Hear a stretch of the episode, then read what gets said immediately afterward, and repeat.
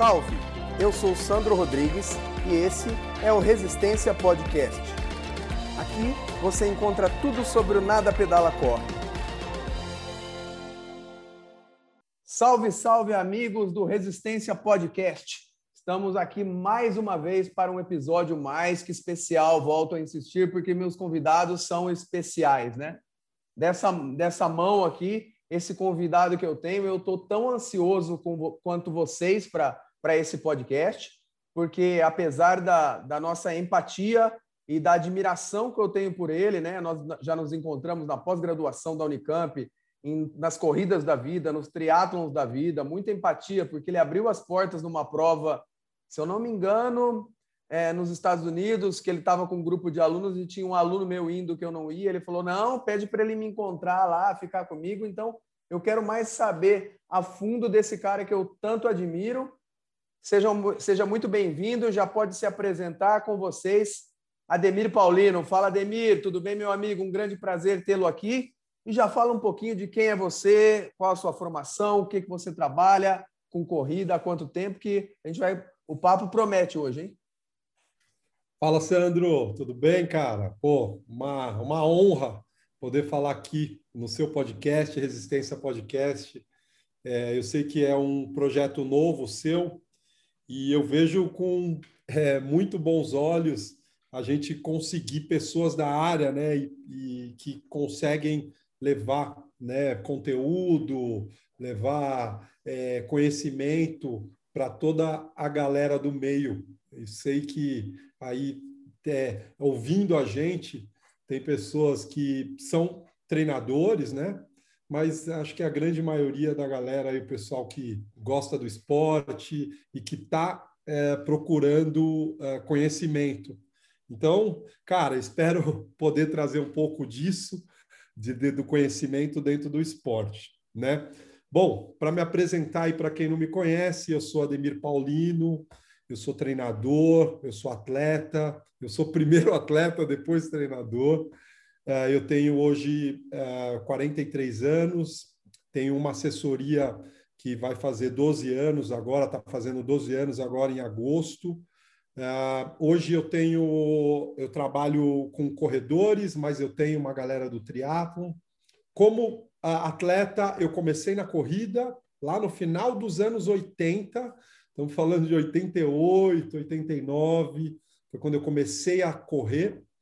E aí conheci o triatlon perto do, do em 93, 94 e passei, né? É, passei a fazer o triatlon.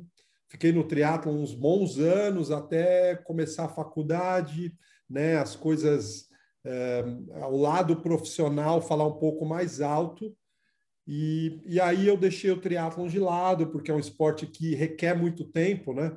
E depois da faculdade, é, né, junto com a faculdade, ali eu mantive os treinos de corrida e natação, que são esportes mais fáceis para a gente praticar, é, com menos tempo, né? Enfim. E aí é, eu me dediquei a essa modalidade, o aquatlon, né? Corrida e natação, e eu tive o maior título né, da minha carreira, que foi eu fui campeão mundial em 2011 na China dessa modalidade, corrida e natação. E, enfim, é, o esporte está totalmente inserido na minha vida desde sempre. Né? Sou treinador, sou atleta, ainda continuo treinando. E, bom, a gente vai falando mais aí, mas eu acho que para a galera ter noção, é, né, é mais ou menos isso a minha história dentro do esporte. Muito bom, Ademir, muito bom. Talvez a nossa empatia se dê também porque eu vejo que com você, é, mesmo sem a gente se conhecer tão afundamente, mas assim, eu vejo que com você uma coisa que, que segue comigo também é que a teoria e a prática andam juntas, né? Nós não abrimos mão da teoria, mas a prática está ao nosso lado e talvez o que nos, nos diferencie, você pode falar um pouquinho disso, nós, eu falo, eu, você e até os alunos que, que fluem com o esporte, com a corrida ou com o triatlon, é que pelo menos para mim o que eu costumo falar todo quando alguém me pergunta, ah, e na pandemia como você está fazendo? Para mim não mudou nada, pelo contrário, porque assim é, não é não é a prova que me atrai só, né? Pelo contrário, eu acho que o processo eu gosto mais de treinar do que competir, eu costumo falar. Então Para mim, treinar não é o, o sacrifício para eu aproveitar na corrida. O processo de, de treinar, o dia a dia do treinamento, me faz um bem, é minha terapia, minha válvula de escape. Então, talvez isso valha para você, como você disse, quando você foi estudar, tudo, você, você rompeu com, com, com essa formação de, de competições profissionais, mas você nunca parou de treinar. Você concorda com isso, velho? Ah, sem dúvida, sem dúvida, né? E aí, você, Sandro, vai me entender bem, né? A gente é, só para contextualizar, a gente fez uma pós-graduação juntos de triatlon, né? E aí, é, muitas coisas, né? Foi muito legal aquele período ali, a gente teve, né? É, o contato com outros treinadores é tão rico quanto as aulas, saber o que cada um está fazendo, né? E ali na pós a gente reuniu pessoas é, a grande maioria de São Paulo, mas de várias cidades, né, da capital, né, e das cidades do interior. E o que é, eu percebi ali, né, Sandro, algo, uma ficha que caiu quando a gente volta a estudar, né, quando a gente retoma o estudo ali, é que é, é, da importância de você ter os dois lados. Então, o, o cara, né, a gente teve alguns professores ali que são professores é, é, que são que estão é, mais na, na, questão do estudo, estão dentro do, do laboratório, estão estudando, estão não tá com a mão na massa, né? Não é o cara que está dando treino, não é o cara que está em contato com, com as pessoas. E sem desmerecer, obviamente, o trabalho dessas pessoas que, que são a base do, do, do nosso conhecimento, né? Mas é, muitas das coisas, Sandro, que a gente que eu ouvi ali, até por eu estar tá com a mão na massa, né? Eu estou dando treino para a galera desde 2000, cara. Desde 2000 eu comecei com assessoria e aí, bom, foram vários caminhos, mas o que eu percebo é exatamente isso, que muitas coisas que ali no laboratório, dentro dos estudos, né, com grupos, enfim, seguindo todo o método científico, é, é, muitas coisas que é, são ditas ali, na prática, acontecem um pouco diferente, sabe? Então, é, é, quando você tem, né, você consegue reunir os dois lados, estudar, né, buscar conhecimento, fazer uma pós-graduação, igual a gente fez, enfim, buscar mais né, conhecimento, é, se colocar numa situação de que a gente não sabe tudo, e, e, e à medida que a gente vai é, estudando, né, Sandra, a gente vai percebendo o quanto a gente sabe, o quão pouco a gente sabe. É, quando a gente estuda, a gente percebe que o, o quão pouco a gente sabe das coisas. Então, é, é, você tocar nesse assunto do, do lado profissional e desse lado, né, da, do lado treinador e do lado atleta, né, a gente ter, é, é conseguir é, unir os dois, fica perfeito. Né? Eu, Sandro, todos os treinos que a galera, que eu passo para a galera, inclusive aqui em São Paulo, os locais que eu levo o pessoal, são, são locais que eu já fiz entendeu? Eu já fui lá, eu já fiz o treino, eu já senti, eu já tô com aquele olhar do, do corredor, aonde eu vou colocar água, né? Como que é aqui, como que é a característica. Então, a hora que eu vou orientar o grupo, né? Ó, galera, hoje a gente vai fazer isso, é dessa maneira, fica atento assim, no começo é desse jeito, no meio, no final. Enfim, a gente consegue entender um pouco mais é, da cabeça do corredor.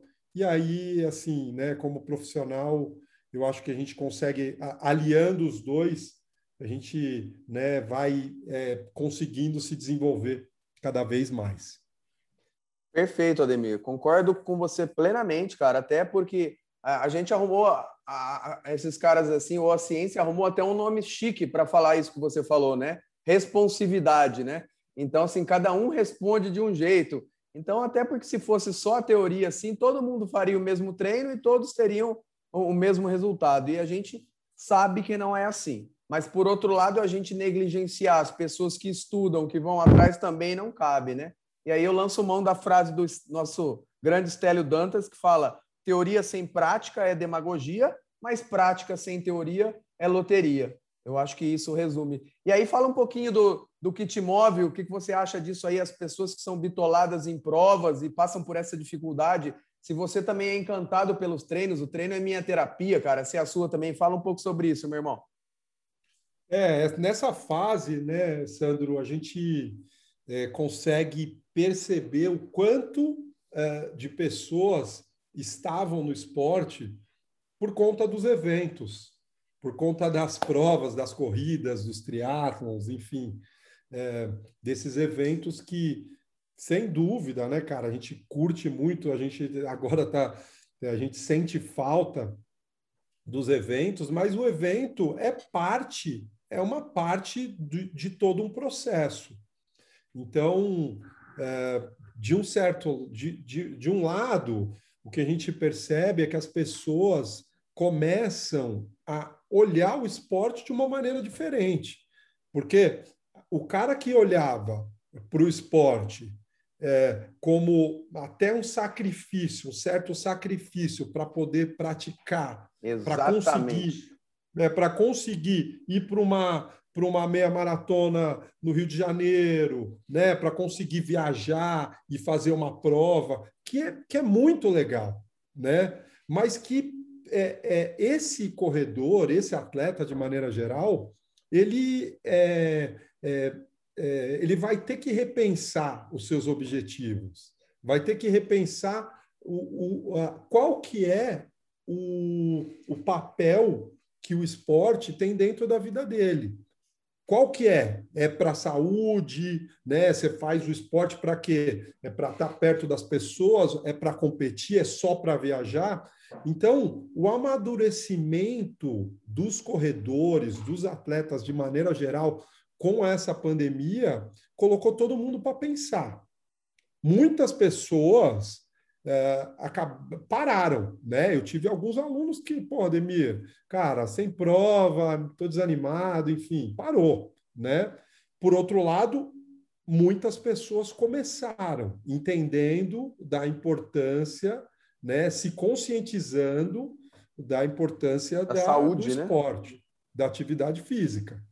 Então, é, eu, para mim, é, a prova é um detalhe dentro da minha preparação, né? Eu curto muito, muito o dia a dia, né? Aquele dia, como vai ser essa semana? Essa semana eu tenho bastante trabalho, onde eu vou encaixar os treinos, como eu vou fazer, vou correr mais cedo, amanhã é mais tarde, enfim, eu gosto muito disso né? O como que vai ser o meu treino longo, o treino da semana intervalado.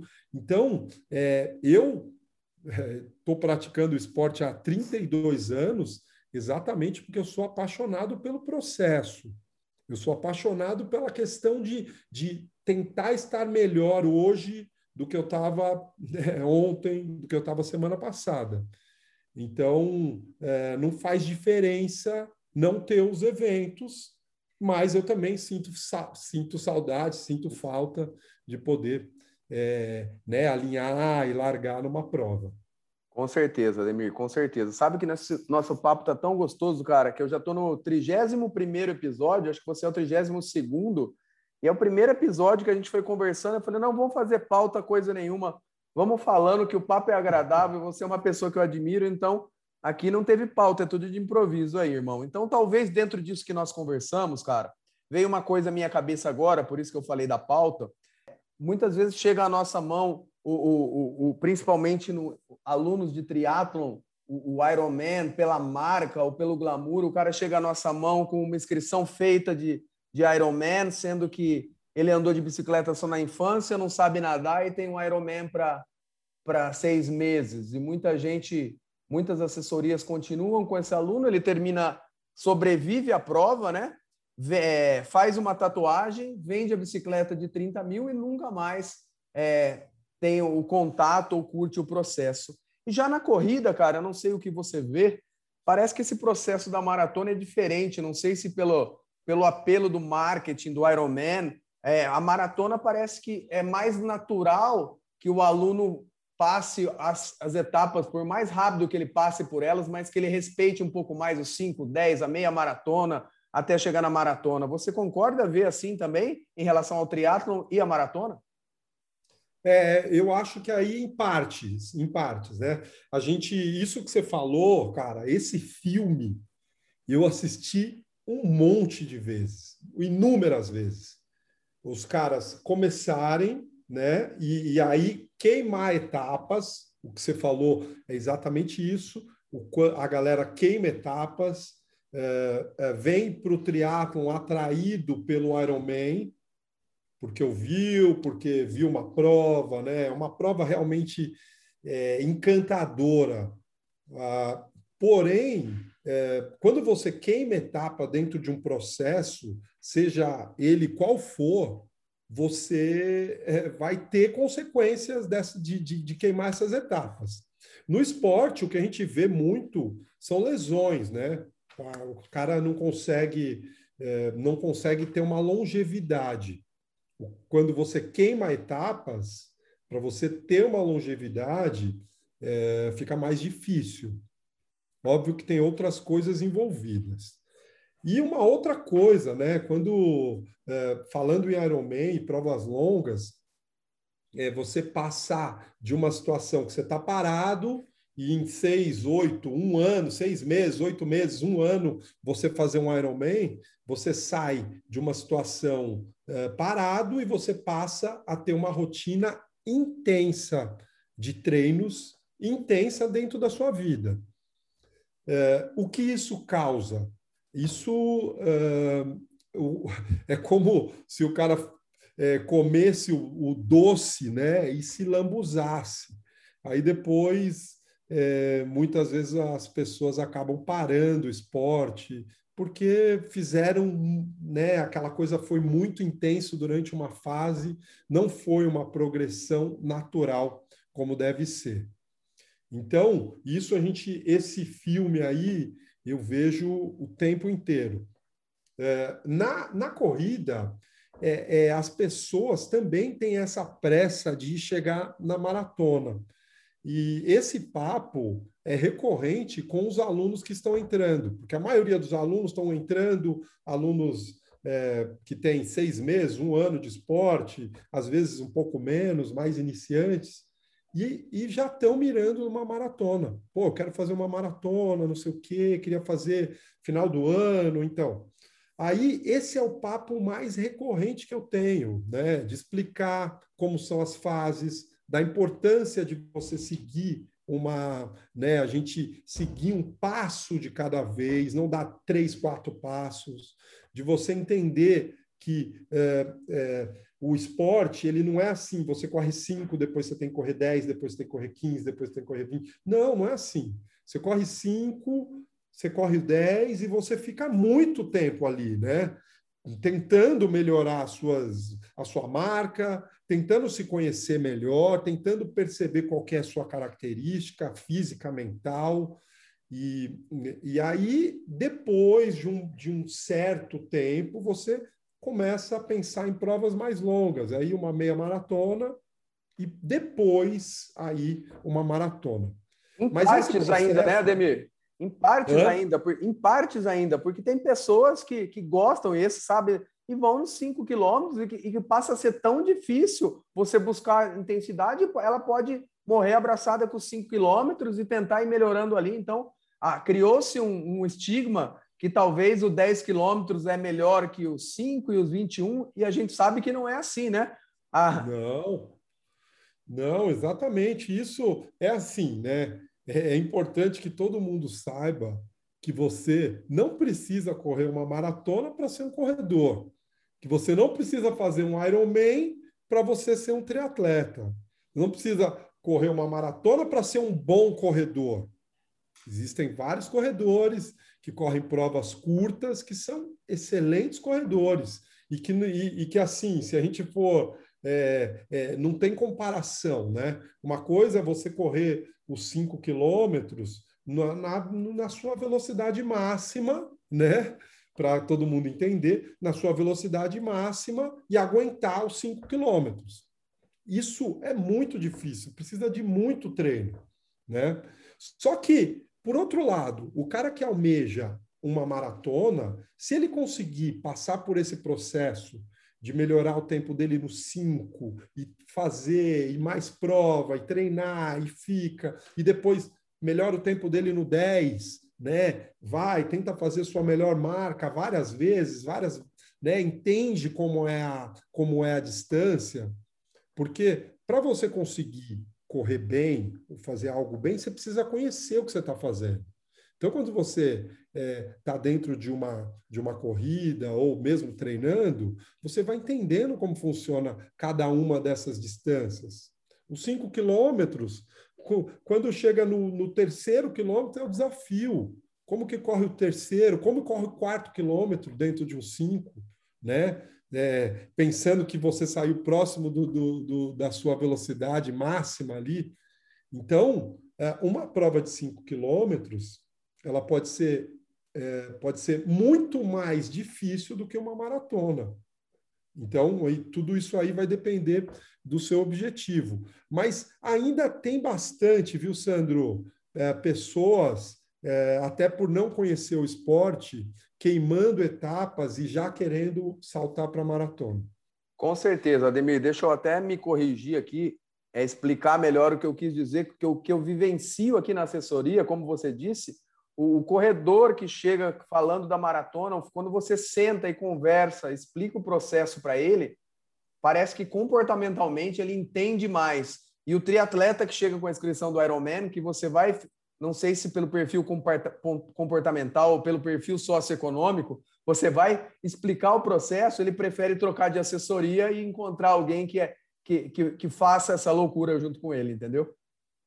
É, é, isso já aconteceu, viu, cara? Já aconteceu comigo de, de chegar um aluno, né? E aí eu explicar, falo, ó, você tem um ano de esporte, você ficou três meses parado, você teve essa lesão. O ideal é a gente, né? Vamos segurar a distância, vamos melhorar a qualidade da sua corrida, você correr mais rápido, você ficar mais forte, você entender como a sua cabeça funciona dentro do, do, de 50 minutos, uma hora correndo, porque a, a, a parte mental, né, Sandro? Ela, você vai evoluindo, o ideal é que seja assim, mas nem sempre é isso, né? Você vai evoluindo sua parte mental conforme você vai tendo mais experiências. Experiências são treinos, né? A gente precisa evoluir a parte mental, não é só a parte física. Então, falando novamente, o corredor, o atleta iniciante que está começando, ele não entende todo esse processo. Então, é muito fácil o cara, pô, eu quero fazer uma maratona, eu quero fazer um Ironman. É, ele não tem esse conhecimento. Óbvio que existem várias pessoas que, mesmo sabendo que existe um processo, que existe, né, não é assim de um dia para o outro que o corpo dele vai estar preparado para um desafio desse, corpo, e aí entenda corpo como né, corpo, mente, espírito, né, vai estar preparado para um evento desse, para uma distância dessa, é, muitas pessoas acabam não entendendo, é, acabam não querendo é, é seguir todo o processo e querem cortar caminho, mas é, é, assim, eu acho, né? Eu acho que a nossa função, né, como treinador, é orientar de maneira correta. Então, é, eu me vejo na obrigação de explicar para o corredor iniciante, para quem está começando, que existe um processo e que aquele processo nada mais é que criar uma base é, física, mental, para que ele consiga alcançar o objetivo dele. Muito bom, Ademir, muito bom. Sabe que uma coisa que, que me chamou a atenção é, em relação a você, e depois eu fui te conhecendo, fui aprofundando, e a pandemia, entre aspas, entre aspas jogou água no chope também. Lá da pós, eu fiquei sabendo que da sua experiência no Quênia, né? Na, duas vezes, se eu não me engano, você foi para o Quênia. Então, assim, Isso me atrai muito, né? Eu estava começando a te paquerar no bom sentido, falando dessa possibilidade de, de ir junto com você. A gente estava estreitando relação quanto a isso. Queria que você contasse, contasse um pouco mais como surgiu essa ideia, como foi, e se der rapidinho a, segunda edição. E mais, né, cara? Eu sempre vejo constantemente nesse projeto do Quênia, que a arrecadação de tênis que você fez, e a parte social, você sempre preocupado com isso. É, é profunda minha admiração por você também em muito é, é, tem por causa desse sentido aí. Fala aí, irmão. É, o, o, o Quênia, né? Eu falei, no início eu falei que eu tinha, tinha sido campeão mundial de A4, né? Em 2011. E até 2014 eu ainda participei dos campeonatos mundiais. Eu fui para seis campeonatos mundiais. O último que eu fui é, foi no Canadá, no ano de 2014, que eu fui vice-campeão mundial. Isso na categoria, né, Sandro? Legal. Importante falar também. É, e, e depois daquele ano, Sandro, já formado, já tinha duas pós-graduação, já tinha, né, cara, estava com a equipe ali, um grupo legal. É, Para mim, faltava algo que, é, que me motivasse como pessoa, como ser humano, dentro do esporte. E aí é, eu sou né, totalmente ligado a esses atletas eles me inspiram, são atletas que é, têm uma hegemonia dentro do esporte. E desde as, da, da, da São Silvestre, lá nos anos 90, quando eles é, vieram para o Brasil, Poltergar, Cheruiô, aqueles atletas é, que vieram para o Brasil ganhando essas provas, são os caras que, assim, é, são referências. É, então, é, eu sempre treinei tentando é, né, puxar ali do que esses caras me traziam como inspiração.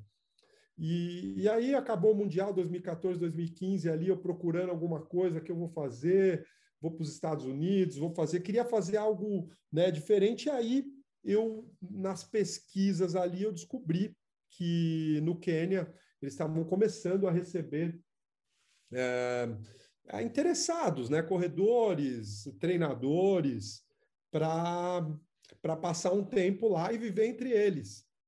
E, e isso é, foi, né, eu ali pesquisando, descobri, não tinha nenhum brasileiro ainda aí é, que tinha feito isso, procurei algumas referências, e aí eu fui em 2017, foi o meu primeiro ano, é, isso, 2017 foi o ano que eu fui para lá e passei três semanas uh, num camp que ele é muito rico, que a ideia desse camp é introduzir outras culturas, né, eh, dentro da cultura keniana, você entender o que, que acontece ali, por que, que aqueles caras são tão bons.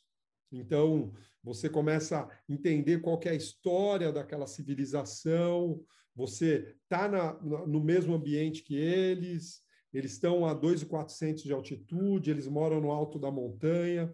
Importante a galera saber que o Quênia é, é um país relativamente grande dentro da África, mas é um país, mas é um local que os, todos os corredores saem de uma cidade que tem menos de 30 mil pessoas. Então, é, todos os corredores que a gente vê saem de Item, Eudorete. Eudorete é um pouco maior, fica próximo, mas Item é onde. É, é, estão... é, a Meca, né?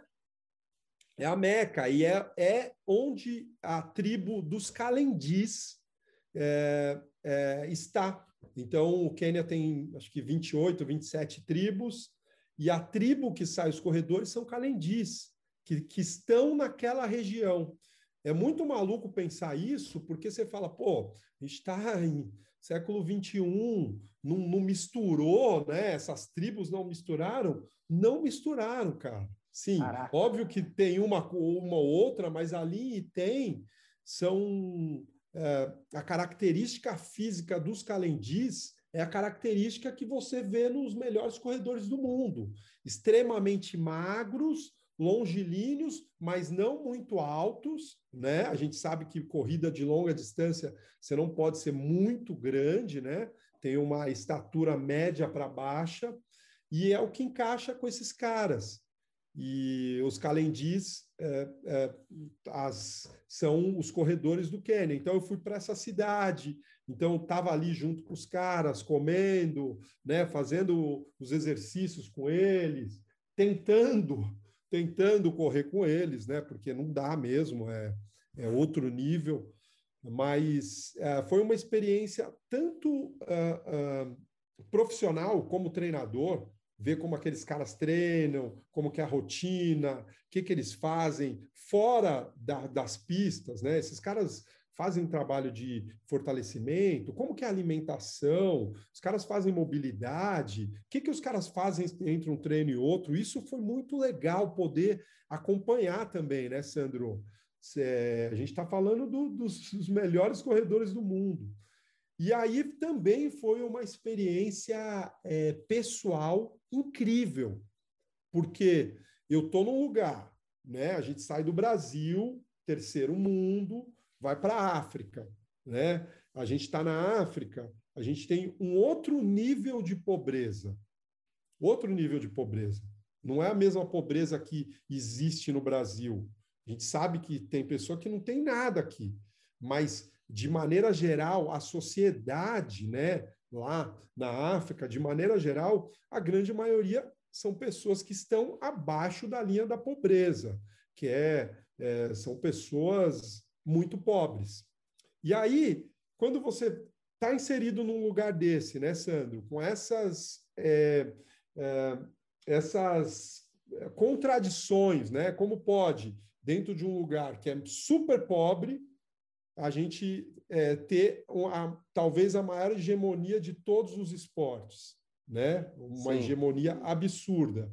Então, quando você pensa em estrutura, os caras estão ali te falando que não, não precisa. Qual a estrutura? E aí, é, isso também traz para a gente um esporte tão simples quanto a corrida, que você não precisa de um equipamento, você precisa ter o seu tênis e, cara, é a sua vontade. Muito bom, então... Ademir. E, e, e, aí você tocou num ponto, desculpa eu te cortar aí, mas que você foi, foi pontual aí. Então, assim, não sei se você concorda que é uma junção de fatores, né? Então tem o fator do, do biotipo que você falou, né? Da, da tribo de tem ali, né? Tem o fator ambiental, e quando a gente fala ambiental, a gente pensa em altimetria, na altitude e na alimentação também. E aí, o último ponto é o que você falou, junta, soma-se a esses dois fatores o fator social, né? Que ali o cara tem que ser corredor ou vai ser o quê da, da vida? Não sei, né? Você concorda? São esses três pontos e pode continuar seu raciocínio aí, velho.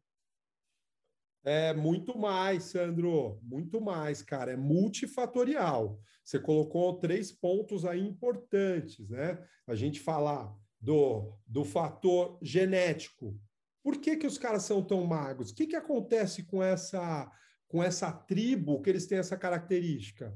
Eles estão lá há milhares de anos e eles fazem tudo a pé.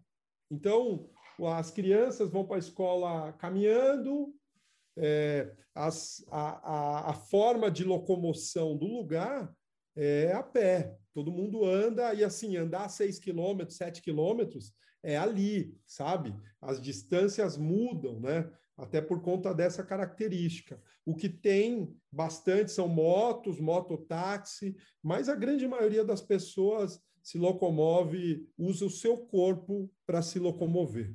Então, é, você imagina, geração atrás de geração, atrás de geração, é, caminhando muito, muitos deles correndo para chegar mais rápido, né? E, e isso foi formando aquele biotipo do, do, da a, pessoa extremamente magra, com tendões fortes, com uma ossatura muito rígida, né, para aguentar impacto.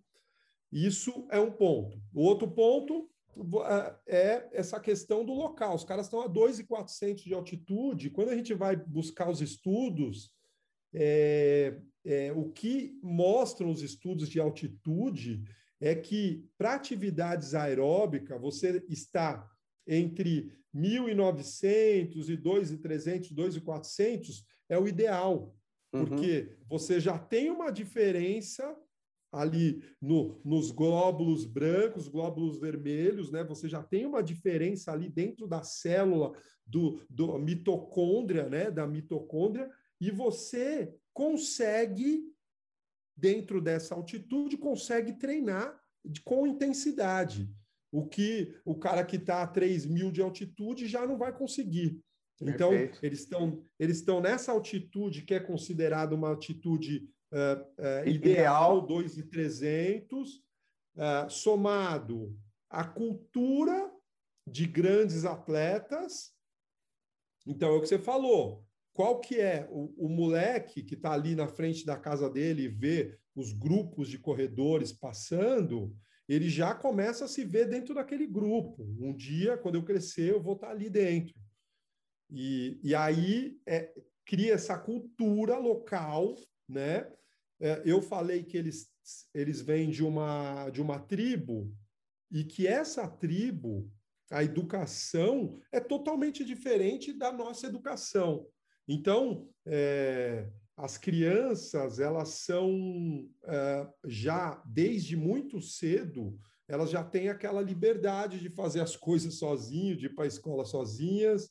Eles têm alguns rituais de passagem dos meninos, das meninas com 13, 14 anos, que eles é, ficam sozinhos em áreas isoladas. Então, assim, é, é uma, é, algo que vai forjando uma pessoa mais forte, com um, com mental mais forte do que a gente que está aqui na cidade, que tem né, uma cultura que é, né, que está muito ligado ao consumo, de ter, ter, ter, né? Então, os caras estão numa outra cultura. A cultura de, cara, é, é, é uma cultura diferente, uma cultura tribal.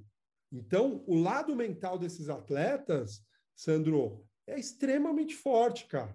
Você deixar para disputar um final de prova com um cara desse, é certo que é, vai ser muito difícil você ganhar, porque os caras estão ali com a alma. É, é, eles, quando eles estão fazendo esporte, os caras estão. É, é, o próprio Kipchoge falou isso. Eles estão ali pelo grupo, Sim. pela pela tribo, pelo país, né?